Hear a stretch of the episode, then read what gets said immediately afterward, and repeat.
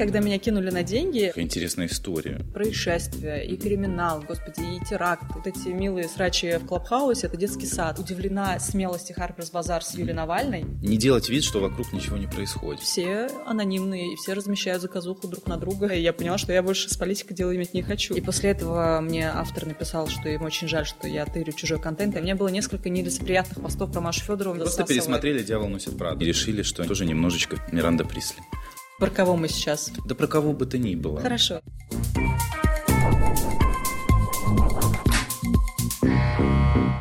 Всем привет, друзья, это модный подкаст, и сегодня у меня в гостях автор одного из самых популярных телеграм-каналов о моде и не только, Мадонна Мур. Привет. Привет. Начинать мы будем с самой, пожалуй, актуальной новости о твоем уходе из People Talk. Так, breaking news. Ты, если не ошибаюсь, получается, в феврале покинула Да. пост главного редактора. Все правильно формулирую, да? Если что, поправляй. Так вышло, песня была очень недолгой. То есть буквально 3-4 месяца, да, получается, ты там... Четыре месяца. 4 месяца ты там провела. Расскажи, пожалуйста, о причинах ухода, во-первых, и каково тебе там жилось. Так, а, и все, наверное, думают, что это случилось, раз я так быстро ушла, но нет, я просто а, очень редко меняю работу, я поменяла работу типа второй раз за, за, э, за всю жизнь, вот, и э, так получилось, что конкретно эта редакция не для меня, Э, отличная, отличная команда, отличные ребята, для меня как журналиста, такого больше эксклюзивщика для журналиста, который занимается больше аналитикой, не- немного не подходит, я бы хотела заниматься немножко другим. Поэтому я приняла решение уйти для того, чтобы просто не пережидать время, потому что время для меня тоже очень, очень ценно. Вот и все. Какой основной опыт за эти 4 месяца ты вынесла из э, experience а под названием People Talk? А, во-первых, я увидела изнутри, как работает lifestyle-медиа и lifestyle-редакция, потому что до этого я работала чисто в информационных службах. Это примерно одно и то же, просто разная, разная направленность. Я посмотрела, оценила, поняла, какие, какие есть уже готовые плюсы, с которыми можно работать, а а что еще можно подтянуть, это самое важное. У тебя на канале сколько? 100 тысяч подписчиков? У меня на- 100 тысяч на подписчиков. момент. Для телеграм-канала о моде это очень большой успех. А сейчас хочу поговорить, наверное, о телеграм-каналах самых крупных. Если мы будем загибать пальцы, то это Мур, это Good Morning Carl Кати Федоровой, это Shoes and Drinks, наверное, Drunk Fashion. Кого еще назовем? Golden Chihuahua. Да. Отказала модная железа, моя любимая. Обожаю, да. Отказала, просто обожаю. Это супер просто. Ну, и, и так обидно, что мало аудитории. Не- ну, не так много, как, возможно, должно было бы Я, быть. и, и, честно говоря, я помню, как э, я один раз увидела в сети картинку очень смешную и поставила себе в мур, и даже не знала, что это авторы отказала модная железа. И после этого мне автор написал, что им очень жаль, что я тырю чужой контент, а я не знала, что их, и, и я- мне бесконечно жаль, я постараюсь, вернее, стараюсь всегда их отмечать, если у них там какие-то классные посты. Реально очень кру- крутые ребята.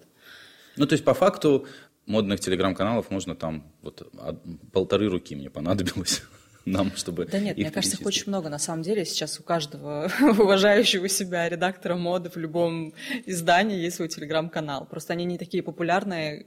К сожалению, да, все-таки было время, когда телеграм-каналы выстрелили, настоялись. Вот мы настоялись. Там Мур, которому уже три года, Катя Федор, по-моему, вообще четыре года уже. Остальные каналы, которые даже если ведут талантливые ребята, и я подписана на маленькие канальчики, которые ведут специалисты, они очень классно, но, к сожалению, вот время ушло, когда можно было очень быстро стать популярными, на- набр- на- набрать аудиторию в Телеграме. Это нужно было делать сразу, ты считаешь? То есть, первые Я считаю- полгода, сейчас уже это... Я считаю, что сейчас э, Невозможно.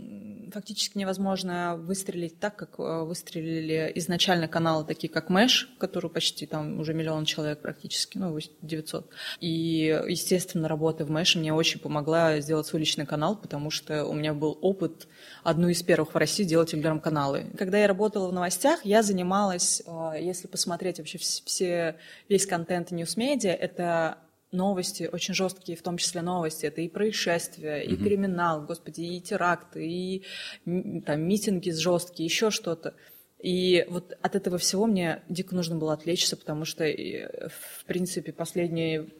а, Какой-то звонок. Да. Если надо, ответь. Нет, спасибо. Я, спасибо большое. Это не проблема. А, последние несколько лет я, в принципе, была на руководящих должностях, и еще несла ответственность не только за свою работу, но еще и за коллектив. И это mm-hmm. постоянно была абсолютно нервная работа 24 на 7, мне нужно было отвлечься. Единственное, чем я могла отвлечься, это свое хобби превратить... Э, сперва это было как хобби, сейчас уже, наверное, как, как полноценная работа. Я начала писать про моду, потому что мне нужно было отвлечься от э, новостей, от э, происшествий, от криминала, от каких-то политических э, передрязок. И это все было так по наитию. А потом Мур как-то разросся, и э, сейчас это, конечно, как полноценный, наверное, уже коммерческий проект. Но тогда, когда я это создавала, я так, конечно, не думала. Как э, заправской телеграмщице задаю тебе вопрос. Сколько времени ты проводишь в Телеграме в день? Очень Для много. того, чтобы вести контент и еще с кем-то общаться. Сколько в среднем? Часов пять, наверное. Я бы делала бы это меньше, естественно. Но я не могу, потому что большая аудитория – это огромная ответственность. И да, вот. у меня до сих пор нет э, контент-плана, я с вечера не знаю, что у меня будет завтра, но я просыпаюсь там, в 10 утра. У меня есть ассистент, который набирает мне все возможные research всех возможных новостей, коллекций, лукбуков, господи, всего что угодно. И вот я просыпаюсь, это отсматриваю, качественно все. И все, только то, что мне нравится, я выбираю, ставлю в канал. Это я сама лично своими ручками отписываю. Все это ставлю. То есть у тебя все-таки есть команда, получается? Ну, команда...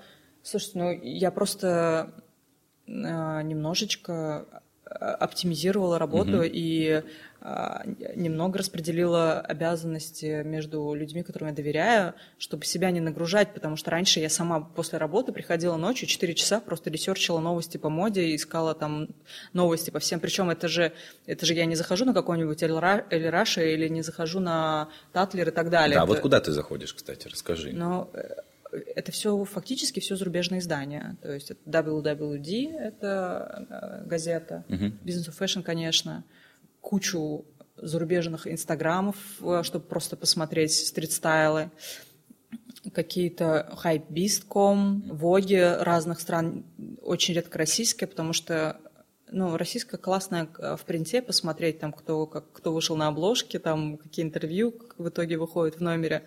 Но если говорим мы о каждом дне, то в основном какие-то зарубежные влоги, потому что после них переводят в российские очень часто. И, и там разные интервью выходят, допустим, на немецком, все это переводится там на русский или там, на украинский. То есть в основном 90% моего контента я беру из зарубежных источников, и чтобы все это отсмотреть в мире, конечно, нет на это времени, уже на это у меня нет времени, и этим занимается мой ассистент. Еще у меня один человек в команде, который помогает мне по другим вопросам, но, в принципе, ручками пишу я сама. Все. Вот, это, это, кстати, очень важно. Ну, Мур – это основной, основная твоя площадка, где ты работаешь, правильно? Ну, ну как, я не работаю неделю, а так я всегда работаю и параллельно веду Мур. То есть я э, работала в Мэше зам главного редактора последние три года и, в принципе, занималась и редакцией круглосуточно. Новости это круглосуточно. И параллельно вела Мур как хобби. А потом я сразу фактически перешла на пост главреда в People Talk, и то же самое, я работала в People Talk и параллельно просто вела Мур. Я не могу до сих пор назвать Мур своей работой. Это все-таки мое хобби, мой канал, но, э, естественно, я не тот человек, который будет останавливаться только на том, чтобы быть там, автором телеграм-канала. Ну, я так понимаю, мода тебя волновала с самого детства правильно? Да, я, я просто э, писала всегда и пишу, надеюсь, до сих пор, как обычная девчонка, которая интересуется модой. И для меня это очень важно, и, наверное, поэтому меня много народу читает. Потому что для меня просто важно быть такой же обычной девчонкой, как и миллион других, которые интересуются модой, платьями, какие тренды в сезоне, в сезоне и так далее. То есть я не рассматриваю Мур как полноценное медиа, где нужна там какая-то глубокая аналитика, там еще что-то. У меня такая, такой больше массовый продукт. Скажи, пожалуйста, кто, кто твоя аудитория в Телеграме? Слушай, мы э, проводили вместе с Телеграмом, это года... Ну, просто опиши, э, опиши эту девушку которая тебя читает? Я все-таки, поскольку Телеграм это такая анонимная штука, где у меня нет анкетирования, нет э, люди, которые подписываются на меня, у них нет анкет, по которым я могу судить там возраст, место, там год рождения. Я могу видеть только имя и аватарку. Mm-hmm. И то есть условно и условно оценивать людей, которые мне пишут. Пишут мне достаточно умные, интеллектуальные, очень продвинутые барышни, я очень рада, что у меня не такая качественная аудитория там, женщин и девушек. Но опять-таки, опираясь на те знания которые, и факты, которые мне предоставил Телеграм, мы проводили глобальное исследование, по-моему, год назад или полтора года назад с Телеграмом, а, и мои, мои подписчицы проходили анкетирование в моем канале, чтобы я видела, кто на мне подписан. И оказалось, что там 70% это у меня возраст 24 э, на 35, вот такой самый такой возраст, который мне, мне интересен и куда я сама попадаю в зону моих интересов. Да, мне самой 32, и я mm-hmm. э, пишу для фактически своих ровесников, ну, там, большой кусок. 24-35 э, лет, э, дальше идут уже постарше 35-45, то есть у меня не молодая, не совсем молодая аудитория 18-летних девчонок. И в основном это женщины, которые хорошо зарабатывают и могут могут купить то, что я, я пишу, или хотя бы могут э, на это посмотреть, отложить куда-нибудь в корзину. Вот. Э, на, на этот счет я очень рада, на самом деле, потому что хочется писать для качественной аудитории, которая понимает, о чем ты пишешь, и которая не оценивает там только мои посты, ой, какой красивый пухан Том Форд, как я иногда тоже пишу. Да, бархатная посмотрела. Да, очень красивый, боже, я смотрю, я его уже хочу. Вот. Но, в принципе, у меня такая вот взрослая, самодостаточная женщина, там, от 25 лет, от 24 лет и старше.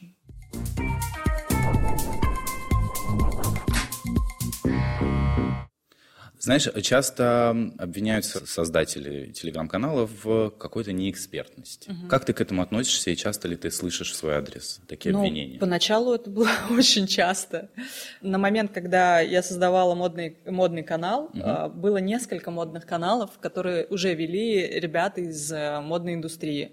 И понятное дело, когда абсолютно человек, который не работал э, в этой сфере и не крутился в этой тусовке, создает канал и, по их мнению, почему-то, по их мнению, лезет на их поляну, хотя это абсолютно не так.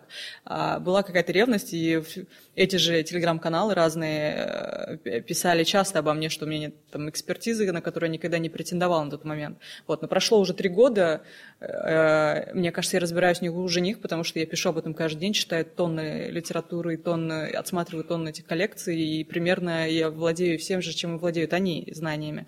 Но мне кажется, такой снобизм, он характерен вообще для всех профессий, когда человек э, без большого именно бэкграунда конкретно в определенной профессии приходит и занимает там какую-то нишу, и к этому относится очень Ну, мир глянца вообще э, сильно подвержен очень, э, да. приступам снобизма, и Абсолютно. это не секрет ни для кого, потому что долгое время, ну, на мой взгляд, это было, знаешь, как получить, это самое, зачислили в я могу сказать, что как человек, который уже успел э, посмотреть на это изнутри, то это такая оболочка и большей части какой-то не знаю, вообще закомплексованность всей индустрии, э, вот такой снобизм, вот эта э, попытка закрыться от, э, от всех остальных и казаться снобами. На самом деле там работают очень открытые, Конечно. хорошие и такие же обычные девчонки и мальчишки, и они, они правда тоже такие же компанейские и классные, просто вот как-то индустрия сама себя засасывает. Просто пересмотрели «Дьявол носит Прада» Абсолютно, в определенный да. момент жизни и решили, что они тоже немножечко все да. Миранда Присли. Надеюсь, что в дальнейшем по отношению к другим ребятам, которых захотят попробовать себя в этой области, не будет никакого снобизма. По крайней мере, сейчас я по отношению к себе, конечно, этого не чувствую, но иногда я просматриваю там за некоторыми э, коллегами в адрес других, и это, конечно, не очень классно. Какое, может быть, сообщение тебя обидело больше всего? Я все э, высказывания людей вообще не только по поводу mm-hmm. там канала, о том, что я не очень или кто-либо не очень, воспринимаю как их исключительную э, закомплексованность, потому что они меня лично не знают и не знают, какими знаниями обладаю я или кто-то какой-то другой человек. Поэтому я, в принципе, пытаюсь не обращать внимания. Единственный был случай, когда э, я обратила внимание, это было прямое оскорбление меня как просто человека, и надеюсь, я знаю, что этот автор получил по заслугам. Все. Что? Кто ну, это? Э, то есть я не могу раскрыть, я просто знаю, что этот человек понес э, наказание хотя бы моральное за то, что он сделал, просто за открытое оскорбление. Это был один раз, и я... Это было последние там, года полтора назад. Надеюсь, что больше больше не повторится. Это же какая интересная история. Хочу знать.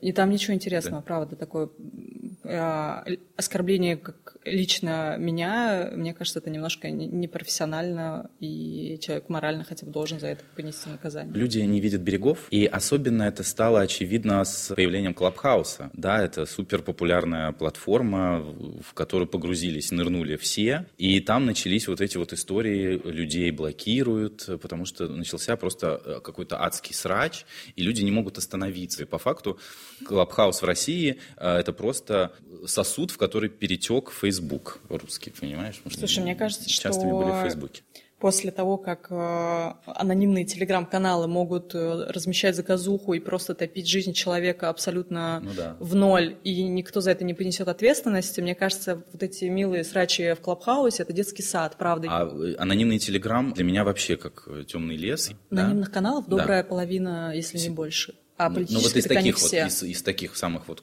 крупных? Кто это? А, ну, это героиня. Это самый крупный это Низыгорь, конечно. Да. А, это караульный, который агрегатор. Это там бойлерная.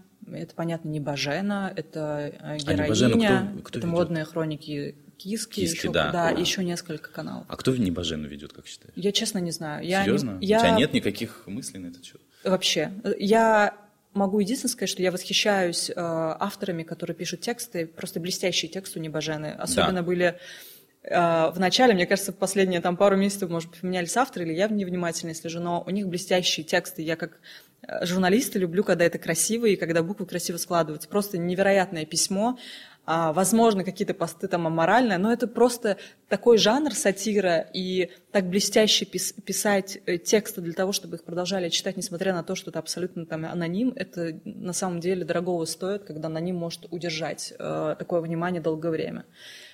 А, что касается политических, то они, по-моему, все анонимные, и все размещают заказуху друг на друга, и не только друг на друга, и на очень влиятельных, уважаемых людей. Я, как человек, который работает э, профессионально в Телеграме, а, вижу, как портит, портит жизнь там, людям одним размещением в каком-нибудь, не знаю, Низыгоре или в, там, в любом другом телеграм-канале, где непонятно, кто автор, это абсолютно анонимный мессенджер. Мне кажется, все-таки это гораздо более серьезно, чем в Клабхаусе, там Минаев э, ну, да. там нахамит какой-нибудь э, девушке-феминистке.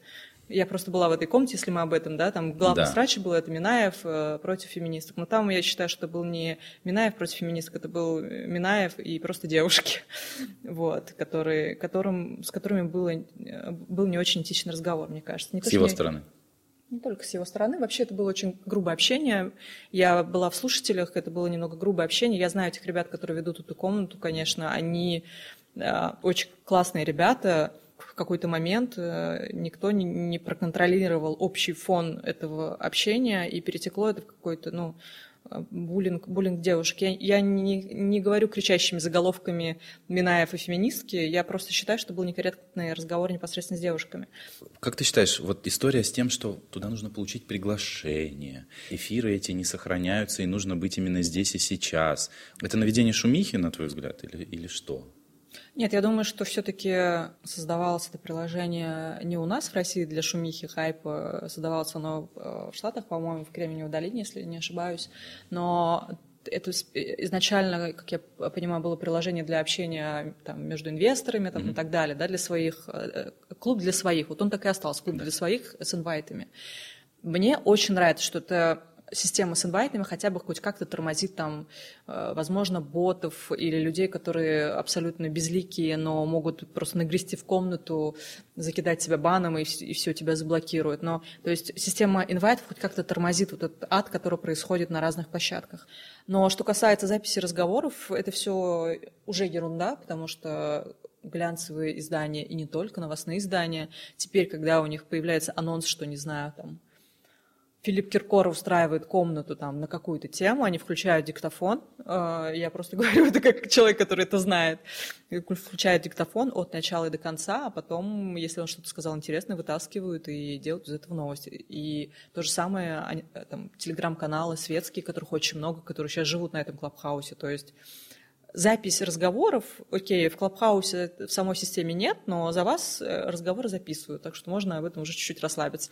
Но ты не только же слушала, ты да. делала интервью с Канделаки. Я делала интервью с Тиной Канделаки, с, с Оксаной Сережей Лаврентьевой. Сережей Наумовым. Да, с Сережей Наумовым. Э, у меня еще впереди несколько интервью. Я... Это я делала первые две недели, то есть у меня за две недели, по-моему, четыре где-то интервью вышло. Но я просто хочу делать, если делать, это только качественный там контент. И, условно говоря, я могу зайти в какую-нибудь комнату поболтать, если меня поднимут спикеры на любую тему. Но если я делаю свою комнату, я хочу, чтобы она была качественной для МУР. И э, обещаю точно не чистить, и там будут только люди, которые имеют какой-то опыт, знания и, может быть, влияние, хотя это для меня не главное в индустрии и не только. Почему стоит идти в Clubhouse? Основная причина? В Clubhouse нужно идти за интересными людьми, до которых вы в реальной жизни, даже по другим соцсетям, вы не достучитесь. Например, послушать э, бизнес-опыт Тинькова бесценно, мне кажется, mm-hmm. так же, как послушать Гуриева, которого нигде, кроме на классных конференциях, куда вы не попадете, не послушаете. Или очень много артистов проводят там свои живые концерты, свои живые public talk и, когда вы заходите, тупо задаете вопрос человеку, от которого фанатеете всю жизнь. Мне кажется, завести клабхаус нужно, а сколько его использовать, это уже решать каждому.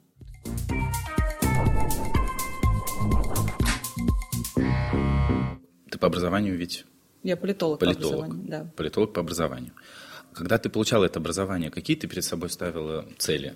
На ближайшие там, ну, Слушай, я получала образование политологии, когда дико в моде были все эти политтехнологии, когда классно было работать на, в каком-нибудь штабе, э, участвовать в предвыборной кампании. Это все просто выглядело, выглядело безумно круто, так же, как и попасть в глянцевый мир. Я поступила на политологию исключительно под общим каким-то веянием такого, такой крутизны, что я буду там будущим политтехнологом или политологом. После того, как я окончила университет. Э, я устроилась в предвыборный штаб, э, по-моему, «Правое дело», что ли, тогда еще было.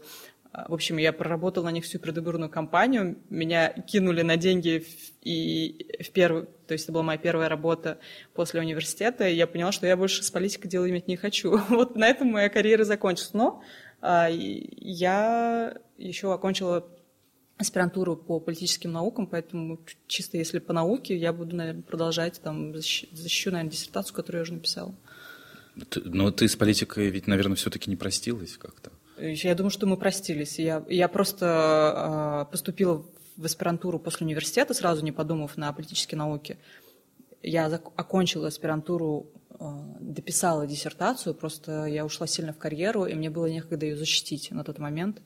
Я просто думаю, что я добью это дело, и мы на этом закончим. А зачем добивать-то в итоге?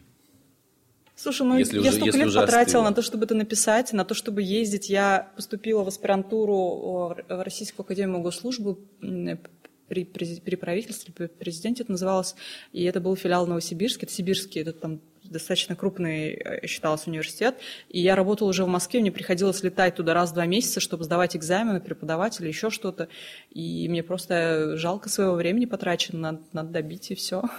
А вот вообще идея пойти и на, э, учиться на политтехнолога, да, а, на политолога, прошу mm-hmm. прощения, это прям твое было желание, то есть на него да. никак не могли повлиять родители, например? Слушай, а, мои родители, конечно, видели для меня вообще другого будущего, не того, что сейчас я имею, но они, безусловно, счастливы за меня, то, что я имею и чего я достигла, но, э, конечно, политология это была не их мечта, это было мое желание. Но опять-таки это и не моя мечта тоже изначально там в детстве. Я в детстве мечтала стать журналисткой, на самом деле, стояла с микрофоном и изображала, как я беру интервью. Но так получилось, что к моменту, когда я выпускалась, это было просто дико модно, все эти предвыборные кампании, политология, все пытались э, просунуться, это было одно из самых популярных направлений в университете, там кучу людей на одну ставку, и я поступила еще на бюджет. И для меня это просто было модно, классно, и все. Потом, понятное дело, мне это понравилось, и я даже поступила в аспирантуру. Но как только я начала работать, я поняла, что заниматься политикой я не хочу, я дальше буду журналистом. И все-таки в какой момент случился вот этот вот щелчок, что больше политика нет, В момент, когда меня кинули на деньги, мне было 21 год, и я поняла, что что-то тут не то. Я не готова разочаровываться в людях. Дело даже было не в деньгах, потому что я примерно до 22 лет полностью была на содержании родителей, кстати. А, что не очень хорошо, потому что сейчас молодое поколение очень классное в том смысле, что они гораздо быстрее начинают, начинают реализовывать себя да. и зарабатывать, и вообще гораздо быстрее берут свою, э, жизнь в свои руки. Но мой карьерный путь начался очень поздно. Я пока окончил университет, пока там год еще там что-то захотела что-то поделать. Но в моменте, когда я начала разочаровываться в людях, что меня могут обмануть, и это конкретно была политика, мне это очень не понравилось, я просто перешла. Но ты же понимаешь, что это какой-то точечный момент. Ну, это не точечный. Если... На самом деле тогда это было, э, когда я окончила универ, это когда был десятый год, что ли, в десятых, э, политики кидали всех так же, как и в глянце. Приходит стажер в глянец, и он должен, не знаю, полгода отработать бесплатно для того, чтобы потом его взяли... Потом, для того, чтобы потом ему сказали спасибо большое, придет да, сейчас следующий. Свидания, потому да. что когда тебе пришло время платить, ты уже нам не так Абсолютно. сильно интересен. Вот политика и глянец, это примерно в, этой, в этом смысле равнозначные. То есть там людям кажется, что за само твое участие ты сама должна сказать спасибо им за этот опыт прекрасный и за то, что ты э, прикасаешься к этой прекрасной профессии и к, к, к этой реальности. Но на самом деле все это не так, и давно это все не так. Но я все еще расстраиваюсь, конечно же, когда молодые девчонки приходят, не знаю, стажерами в издание. Я, кстати, где бы я ни работала, я работаю не так много где, а, всегда старалась стажеров держать максимум два месяца. Если человек справлялся, сразу брали в штат на зарплату, на полноценную. Я просто очень не люблю, когда эксплуатируют труд людей, неважно, сколько им лет. Вот. Э, в политике и глянце, к сожалению, это, мне кажется, вот такая повсеместная штука, что ты должен постоянно быть как-то бесплатной рабочей силой. Какие еще общие черты есть у политики и у глянца? Помимо, Немножко помимо... лицемерия, наверное, и снобизма. Ну да, лицемерие, снобизм. Но это не везде. Опять... Кидалова. Мы такие плохие штуки перечислили. Нет, а если Нет, мы, мы говорим... сейчас и хорошие, кстати. Если мы говорим о, о плохих моментах, да. это наверное, это снобизм и чуть лицемерие все-таки в глянце и в политике все это. Вот. А хороших очень много разных качеств. Глянец – это прекрасное глянцевые медиа показывают э, очень много позитива, чего нам не хватает в жизни, красоты. А, благодаря лайфстайловым медиа, глянцевым медиа, девочка из какого-нибудь, не знаю, Копейска может окунуться в мир моды, красоты, посмотреть вообще, как может быть красиво в жизни, это прекрасно. Я считаю, что глянец, который дарит красоту и позитив, это всегда прекрасно. Как ты, кстати, относишься к последним перестановкам кадровым? Как я имею в виду Vogue и Tatler, да. Начну с Tatler а, потому что я знакома с Арианом Романовским, который возглавил Tatler. Я просто безумно за него рада. Я, мне кажется, я за него счастлива больше, чем за себя, потому что это человек, который а, заслужил от и до. А, он работал со мной в News Media, он вместе с Юней Пугачевой, они вдвоем всегда были вдвоем. Сейчас Юня э, как-то отделилась, переехала в, в Америку и там счастлива, но это люди, которые не просто творческие. Вот бывает же, когда творческие, креативные и менеджеры, а это люди, которые полностью совмещают в себе это все. И Ариан с Юней с нуля запустили э, супер популярный сейчас таблоид Super.ru, который продолжает жить там своей жизнью после их ухода.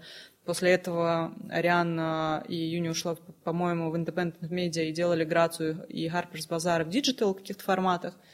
И потом он снова вернулся в Татлер, откуда он все это начинал. И это безумно классно, что он в 17 лет начал с Татлера и вернулся туда и, и стал главредом. Это же прекрасно, это просто карьерный рост, вот да. просто степ-бай-степ. Я безумно рада, потому что я знаю его в деле. Он супер профи, и он как и творческий супер профи, как журналист супер профи, потому что ты читаешь его интервью в Татлере, это делает профессиональный журналист с блестящим письмом, блестящими вопросами и подходом к персонажу, которому он там задает вопросы. И, в том, и помимо того, что он блестящий журналист как э, там, персонально, да, он блестящий менеджер, который организовал и запустил очень крупное сейчас медиа. Вот. Как изменится Татлер с его приходом? Я, и изменится говоря, ли, возможно ли вообще это? Э, слушай, вот как человек, который поработал э, в медиа, которое было запущено, условно говоря, не мной, там, в Татлере, то есть э, мне очень было просто работать в Мэше, потому что я была с основания, и мы строили это ДНК.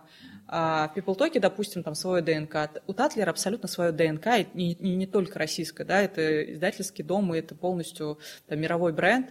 Я думаю, что там кардинально что-то поменять, вот что-то поменять Тадлер кардинально невозможно. Кто бы туда не пришел. То же самое, что в российском ВОК невозможно поменять что-то кардинально, кто бы туда не пришел. Просто немножко другое видение, там немножко какие-то другие Нет, я к тому, что э, все равно Татлер это такой вот был клабхаус да. для, мы сами знаем кого.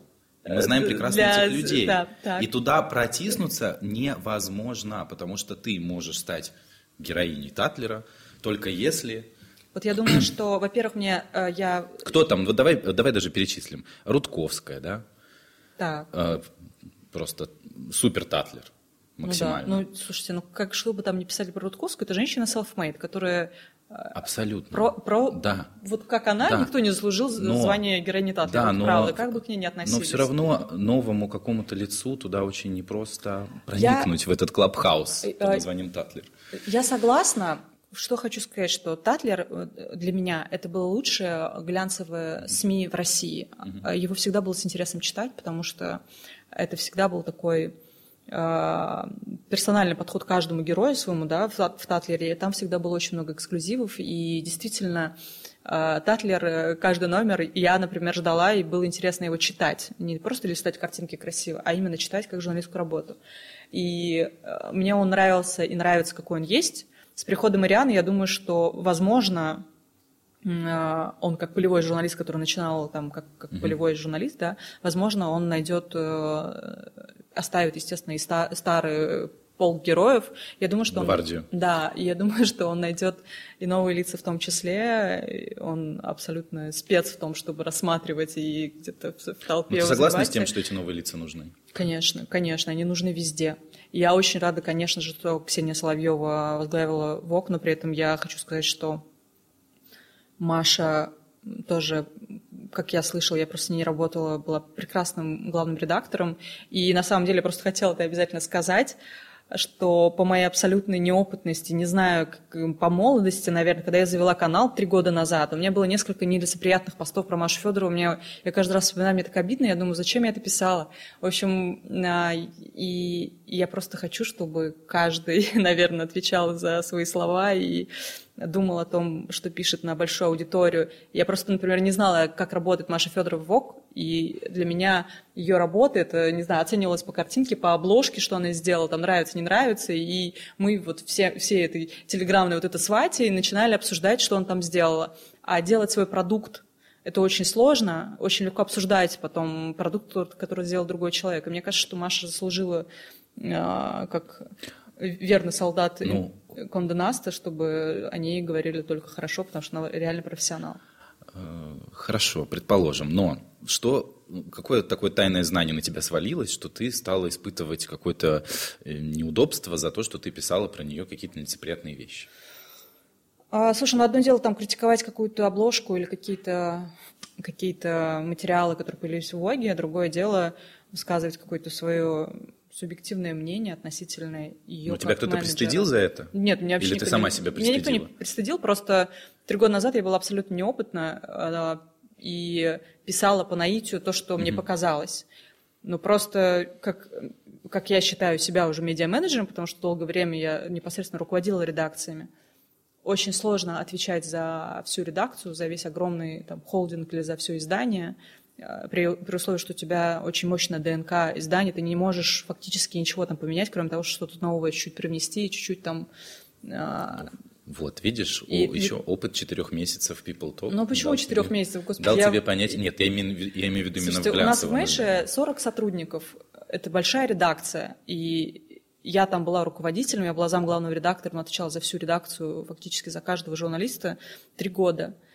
Просто именно все приходит с опытом, и мне как медиа-менеджеру, не только People Talk, это уже последние четыре месяца. Я mm-hmm. это осознала уже давно, что нужно всегда ставить себя на место человека, о котором ты говоришь, и очень легко, правда, э, обсуждать продукт других людей, но очень сложно его создавать. Это безусловно. Нет, я имею в виду, что все равно лайфстайл издания, наверное, как мы понимаем, это же не совсем э, да, новостная да. история. Как и, не, я согласна, просто это сознание мне пришло еще до того, как я перешла в People Talk, вот, и просто некоторые посты были, ну, совсем такие детские, детский лепет, и, и мне за это немножко стыдно, я признаю это, вот, и когда Маша перешла в вернее, Маша покинула ВОК, мне было, честно говоря, немножко непонятно вот это вот э, вслед абсолютное ехидное прощание в, там, телеграм-каналов некоторых, что наконец-то она ушла. Мне, мне кажется, это неприятно слышать ни одному человеку, который 20 лет проработал в одной компании, как верный солдат.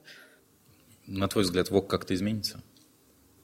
Я думаю, что Ксюша Соловьева суперпрофессионал, с учетом того, что она делает, делала лучшие глянцевые издания в России.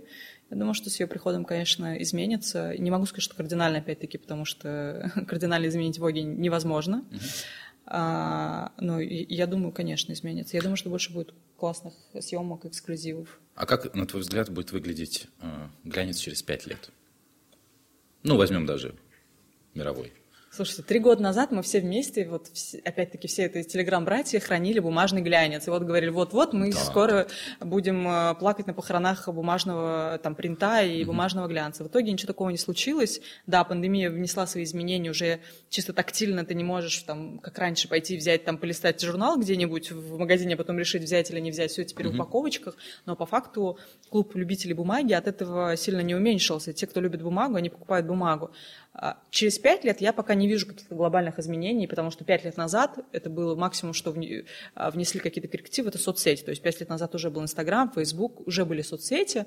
Просто сейчас очень много именно глянца в, в Телеграме. То есть ты сперва смотришь Телеграм. Я, я, например, все, что касается моды и бьюти, я смотрю только в Телеграме. Я уже, ну как в Телеграме? Нет, я не, я, не то, что я смотрю. Ну еще бы ты там столько времени проводишь. Да, я, я имею в виду, что, да, мне как э, человеку, который уже работает в этом, кидают огромный пул э, ресерчи по разным сайтам, я перехожу на сайты, мы там заказываем журналы, подписаны какие-то газеты, но в основном э, я больше читаю Телеграм после того, как я все это сама сделала.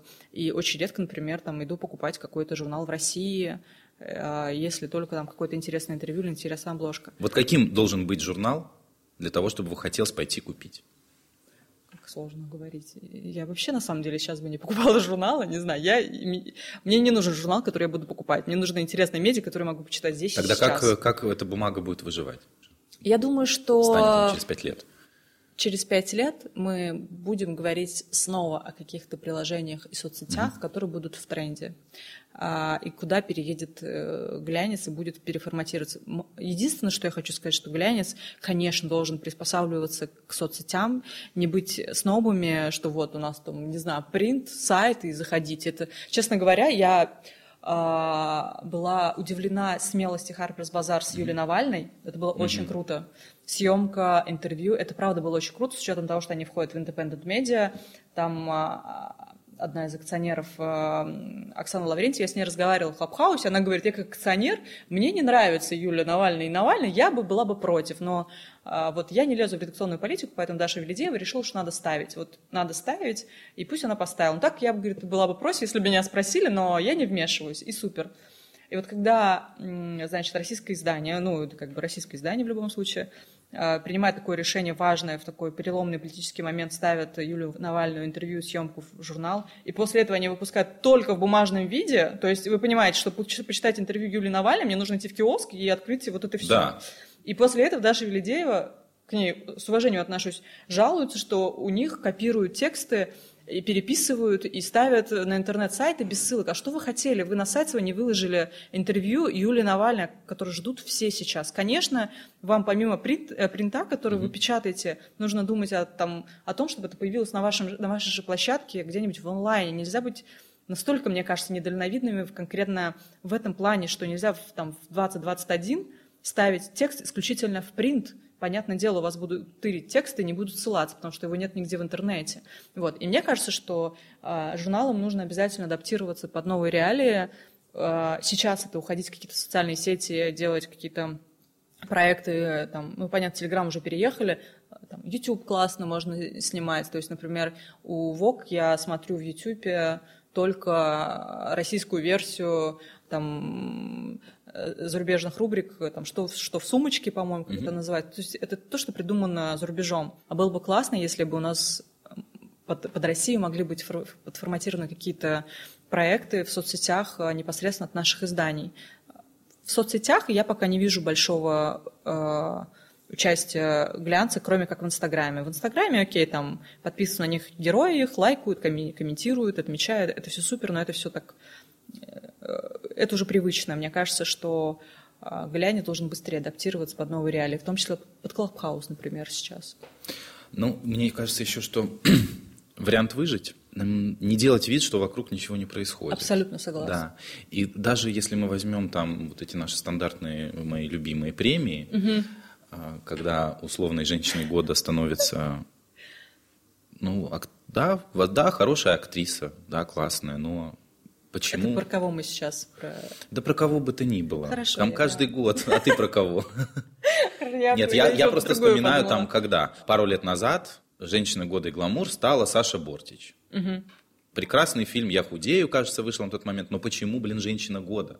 Неужели ничего... Ну, ты же понимаешь, что есть определенная ДНК бренда. Опять-таки, гламур – это вот как раз-таки там очень популярные артисты. Они не могут номинировать космонавтку в России или не могут номинировать, не знаю, ученого-биолога. Это немножко э, в голове не клеится у россиян, которые читают гламур. То есть у них своя аудитория. Они не могут взять и вот просто поставить абсолютно непубличного человека, хотя более заслуженно на пост «Женщины года». Мне так кажется, ну, вернее, на дать премию «Женщины года». Я в этом плане главреда понимаю, но опять-таки сейчас новые реалии, мне кажется, это было там два года назад еще ок, сейчас уже надо, конечно, думать, кому ты отдаешь звание «Женщины года» не только за красивую роль или за то, что человек похудел, хотя Саша Бортич просто офигительная, я ее очень люблю, но, конечно, сейчас а, возвращаемся к новой этике о том, что нужно сейчас оценивать люди, людей по поступкам, по тому вкладу, в который он вносит, в принципе, в социум, и э, таких важных персон и номинировать на какие-то важные знания. Какие планы дальнейшие у тебя? Чего бы хотелось? Слушай, ну, э, чего бы хотелось? Я просто не хочу торопиться.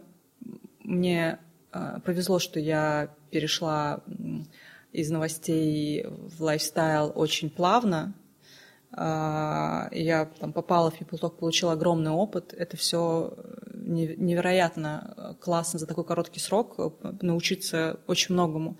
Но дальше я не хочу торопиться, я хочу очень долго думать, что я хочу, и, э, возможно, там, или я э, буду создавать что-то свое, а, возможно, меня ждет предложение, от которого я не смогу отказаться. Да будет так. Да будет. Спасибо тебе большое за этот разговор. Успехов. Спасибо большое. Мне было очень приятно, Леш. Спасибо большое. Да.